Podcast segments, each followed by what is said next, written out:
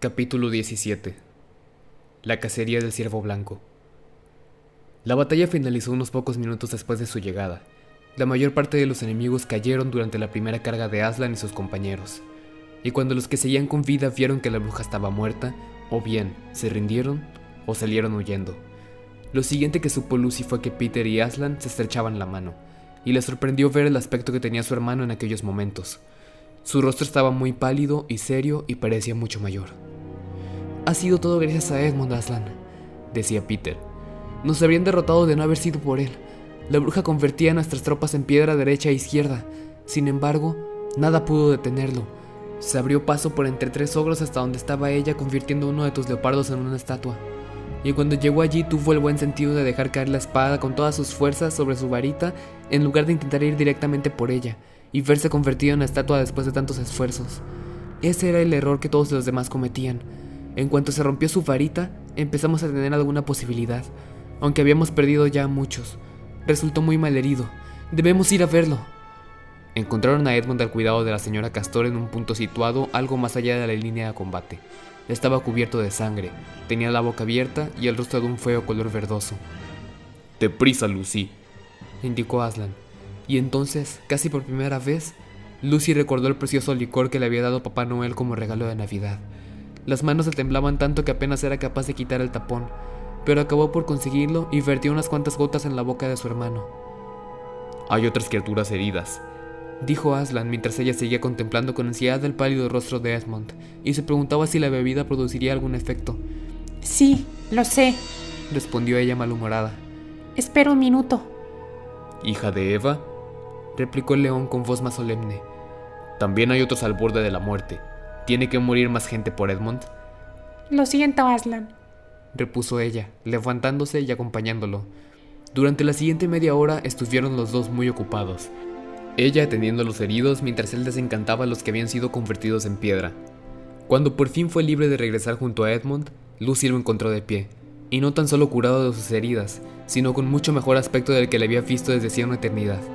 De hecho, desde el primer trimestre pasado en aquella horrible escuela que era donde había empezado a comportarse mal. Volvía a ser el de antes y podía mirarlo a los ojos, y allí, en el campo de batalla, Aslan lo nombró caballero. ¿Tú crees que sabe lo que Aslan hizo por él? musitó Lucy a Susan. ¿Sabe cuál fue realmente el acuerdo al que se llegó con la bruja? Shh. No, claro que no, respondió esta. ¿No debería saberlo? inquirió Lucy. Desde luego que no. Sería demasiado espantoso para él. Piensa en cómo te sentirías si estuvieras en su lugar. De todos modos, creo que debería saberlo, insistió Lucy, pero en aquel momento las interrumpieron. Pasaron la noche allí mismo. ¿Cómo se las arregló Aslan para proporcionarles comida a todos? No lo sé, pero de un modo u otro, alrededor de las 8 de la tarde, todos estaban sentados en la hierba ante una deliciosa merienda. Al día siguiente iniciaron la marcha hacia el este, avanzando a lo largo del curso del gran río. Y el día que siguió aquel, alrededor de la hora del té, finalmente llegaron a la desembocadura. El castillo de Keir Paravel, en lo alto de su pequeña colina, se elevaba sobre sus cabezas. Frente a ellos estaba la playa, con rocas y pequeños charcos de agua salada, y algas marinas, y el olor a mar interminables kilómetros de olas de un verde azulado que se estrellaban sin cesar contra la arena. Y además, se oían también los gritos de las gaviotas. ¿Los has oído alguna vez? ¿Eres capaz de recordarlos? Aquella tarde, después de merendar, los cuatro niños se las arreglaron para volver a bajar a la playa, quitarse zapatos y calcetines y sentir el contacto de la arena entre los dedos de los pies. Sin embargo, el día siguiente resultó más solemne para ellos, pues aquel día, en el gran salón de Kirk Paravel, aquella sala maravillosa de techo de marfil, la pared oeste recubierta de plumas de pavo real y la puerta orientada mirando al mar, en presencia de todos sus amigos y acompañados por el sonido de las trompetas, Aslan los coronó solemnemente y los condujo luego hasta los cuatro tronos entre ensordecedores gritos de Larga vida al rey Peter, larga vida a la reina Susan, larga vida al rey Edmund, larga vida a la reina Lucy.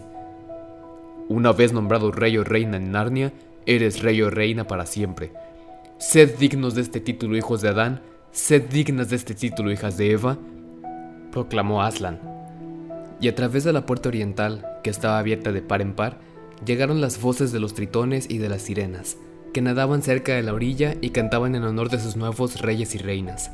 Así pues, los niños se sentaron en sus tronos, y les colocaron cetros en las manos y ellos entregaron recompensas y honores a todos sus amigos, a Tomnos el fauno, al señor y la señora Castor y al gigante Torpón, a los leopardos, a los centauros buenos, a los enanos buenos y al león. Aquella noche se celebró un gran banquete en Cape Paravel, y hubo diversión y baile, y centelló el oro y fluyó el vino, y en respuesta a la música que sonaba dentro, pero más extraña, dulce y penetrante, llegaba la música que provenía de los habitantes del mar. En medio de todo aquel regocijo, Aslan se escabulló en silencio, y cuando los reyes y reinas de Narnia advirtieron que no estaba allí, no dijeron nada al respecto. El señor Castor ya se lo había advertido. Se dedicará a ir y venir, había dicho. Y un día lo verán y al siguiente ya no. No le gusta verse atado. Y claro está, tiene otros mundos de los que preocuparse. Es perfectamente normal. Pasará por aquí a menudo. Lo único que deben hacer es no presionarlo. Es un animal salvaje, ya lo saben.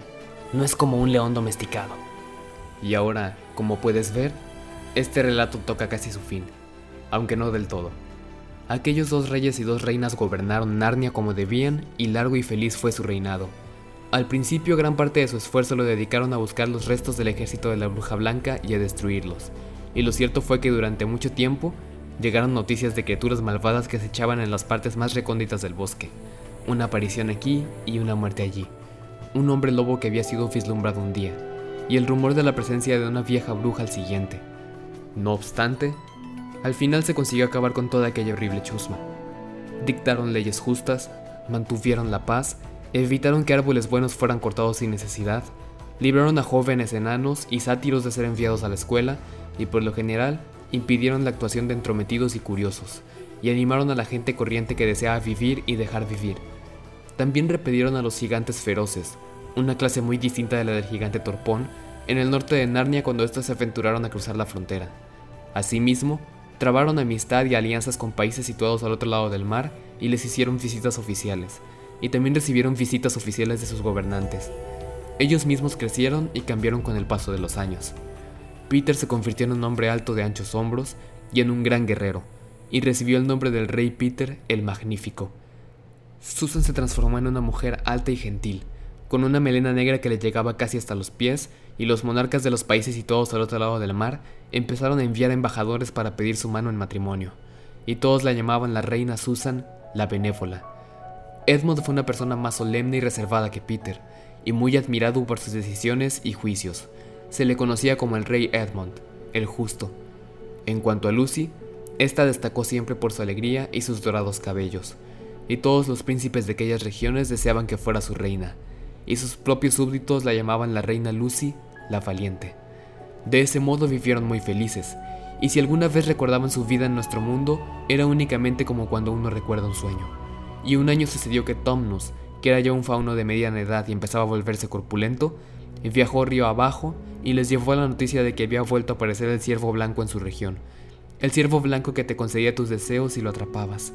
Así pues, Aquellos dos reyes y dos reinas partieron de cacería con trompas y sabuesos por los bosques occidentales para seguir al ciervo blanco. No llevaban mucho rato cazando cuando lo divisaron, y este los llevó a gran velocidad por toda clase de terrenos, corriendo sin descanso hasta que los caballos de los cortesanos quedaron agotados, y solo ellos cuatro pudieron seguir adelante. Y entonces vieron al ciervo meterse en la espesura, allí donde sus caballos no podían seguirlo. En ese momento el rey Peter dijo, y tengan en cuenta que entonces ellos ya hablaban de un modo muy distinto, después de haber sido reyes y reinas durante tanto tiempo. Apreciados hermanos, descabalguemos ahora de nuestras monturas y sigamos este animal al interior de la espesura, pues en toda mi vida jamás perseguí una presa más noble. Señor, respondieron los otros, hágase como dices.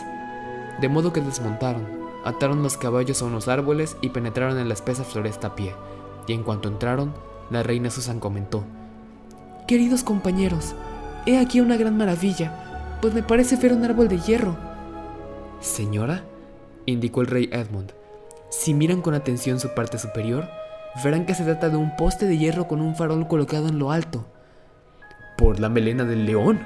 Una curiosa estratagema, repuso el rey Peter. Esta de colocar un farol aquí donde los árboles se apiñan de tal modo a su alrededor y tan por encima de él que si estuviera encendido no podría dar luz a ningún hombre.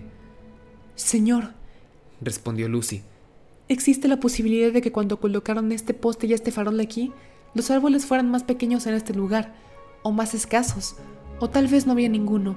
Se trata de un bosque muy joven, y el poste de hierro es viejo. Todos se quedaron contemplándolo, y al cabo dijo el rey Edmund, No sé cómo puede ser, pero este farol colocado sobre el poste afecta a mi persona de un modo extraño. Se me ocurre que ya he visto algo parecido antes, como si fueran un sueño, o el sueño de un sueño.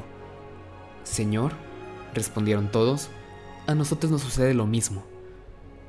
Y aún hay más, añadió la reina Lucy.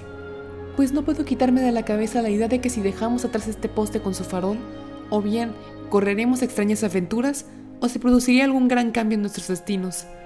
Señora, dijo el rey Edmund, el mismo presentimiento se agita en mi corazón. Y en el mío, querido hermano, intervino el rey Peter. Y en el mío también, apuntó la reina Susan. Por lo tanto, es mi consejo que regresemos con paso ligero hasta nuestros caballos y dejamos de perseguir ese ciervo blanco. Señora, respondió el rey Peter, en eso os ruego que me excuséis, pues jamás desde que los cuatro somos reyes y reinas de Narnia hemos emprendido cualquier asunto de importancia, como batallas, búsquedas, combates, impartir justicia y otras cosas parecidas, para luego desistir, sino que siempre hemos llevado a término todo aquello que hemos acometido. Hermana, dijo la reina Lucy, mi real hermano habla con razón, y me parece que deberíamos avergonzarnos si por cualquier temor o presentimiento rehusáramos seguir a una bestia tan noble como esa a la que pretendemos dar caza en estos momentos. Eso mismo digo yo, convino el rey Edmund, y siento tal deseo de descubrir el significado de esta cosa que no volvería atrás de buen grado ni por la joya más valiosa de toda Narnia y de todas las islas. En ese caso, en el nombre de Aslan, declaró la reina Susan, si todos lo deseáis así, sigamos adelante y aceptemos la aventura que se cruce en nuestro camino. Así pues, aquellos reyes y reinas penetraron en la espesura, y antes de haber dado una veintena de pasos, todos recordaron que el objeto que habían visto recibía el nombre de farol, y antes de dar otros veinte más, advirtieron que se abrían camino no a través de ramas, sino a través de abrigos y al cabo de un instante salían en tropel por la puerta de un armario al interior de una habitación vacía, y ya no eran reyes y reinas atafiados con su atuendo de casa, sino simplemente Peter, Susan, Edmund y Lucy vestidos con sus antiguas ropas. Era el mismo día y la misma hora que cuando habían entrado en el armario para esconderse. La señora McCready y los visitantes seguían hablando en el pasillo, pero por suerte no llegaron a entrar en la habitación vacía y no encontraron allá a los niños. Aquello habría sido el final de la historia de no haber sido porque sintieron que realmente debían explicar al profesor el motivo de que faltaban cuatro de los abrigos del armario. Y el profesor, que era un hombre extraordinario, no les dijo que eran tontos ni que estuvieran mintiendo, sino que creyó toda la historia. No, dijo. No creo que sirva de nada intentar regresar por la puerta del armario para recuperar los abrigos. No podrán entrar de nuevo en Narnia por esa vía, ni tampoco serviría de gran cosa los abrigos a estas alturas si los recuperasen. ¿Cómo? ¿Qué han dicho? Sí, claro que regresarán de nuevo a Narnia algún día. Quien ha sido rey en Narnia siempre será rey allí. Pero no intenten usar la misma ruta dos veces. En realidad, no intenten ir allí por ningún medio. Sucederá cuando menos lo esperen. Y no hablen demasiado sobre ello, ni siquiera entre ustedes. Y no se lo mencionen a nadie más, a no ser que descubran que han corrido aventuras de la misma clase también ellos. ¿Cómo dicen? ¿Que cómo lo sabrán? Ya lo creo que lo sabrán. Cosas curiosas que digan e incluso la expresión de sus rostros les revelarán el secreto. Mantengan los ojos bien abiertos.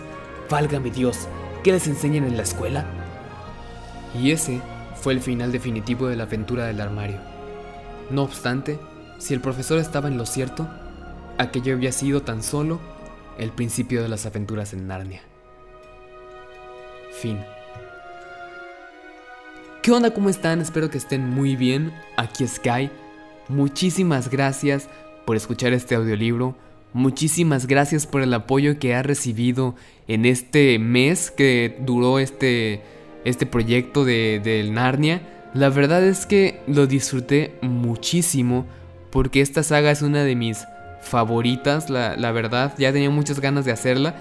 Y siempre ha sido como que algo bastante bonito para mí el estar haciendo este tipo de, proyectos. Entonces, eh, la verdad es que ahora todavía ando más inspirado porque me puse una meta. Y esta meta es que quiero hacer al menos tres audiolibros en este 2020. Y de esos tres ya llevamos uno hasta ahorita en febrero. Entonces la verdad es que yo creo que sí se va a lograr esa meta. Y ahora sí, ya como la vez pasada que les mencioné, eh, a partir de mañana, jueves 27 me parece que es, eh, de febrero, la imagen va a cambiar al nuevo audiolibro. La verdad duró bien poquito la imagen de las crónicas de Narnia me gustó mucho cómo se veía en el canal, pero tenemos que avanzar con este proyecto si queremos llegar a esa meta de tres audiolibros al año. Entonces, el día de mañana va a cambiar de imagen al nuevo audiolibro y yo el día viernes los veré en Harry Potter y la piedra filosofal. Se me cuidan. Bye.